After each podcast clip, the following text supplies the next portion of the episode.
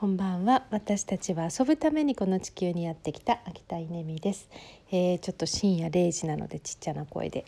えー、っと今日はですね夜10時から80分で江戸文化が理解できる文字で見る、えー、江戸の娯楽入門というズーム講座を受けたんですけど、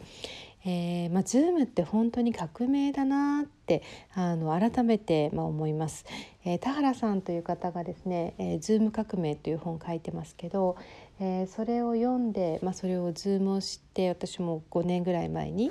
ズームって本当に学び方革命だなって教育革命が起こるなって、まあ、予感した、まあ、通りに本当に今なっていて、えー、今日もこの学びの場ってですね私が江戸時代に今すごく興味があって江戸文化を学びたいなという気持ちが、まあ、強強くあってであのネットでこう検索をしたしてきたらあの西島先生っていう今日の先生に出会ったんですよね。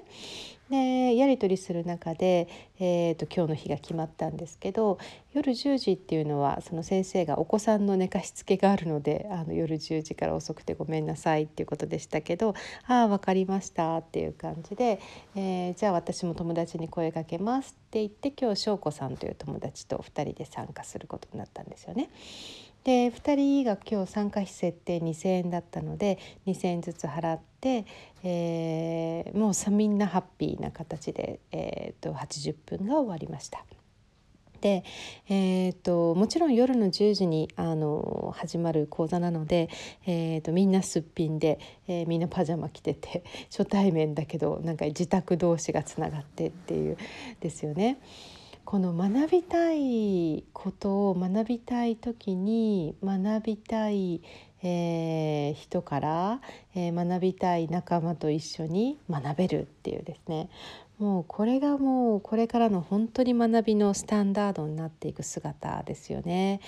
えー、なんか学ぶのにものすごく高いお金とか学ぶのに、えー、遠いところまで行くとか学ぶのに誰かと競ってねあの学ぶ機会を得るとかですね、まあ、そういうことは本当に昔話になって、えー、そういう時代もあったんだなという過去の話になっていくんだと思います。えこれからは本当に何を学びたいかっていうこう自分の中からこう湧き上がってくる興味とか関心とかっていうものが、まあ、それさえあれば、えー、もう自宅からうん本当にあの遠くにいる先生から学ぶことができて、えー、自分に合った先生を探すことができて、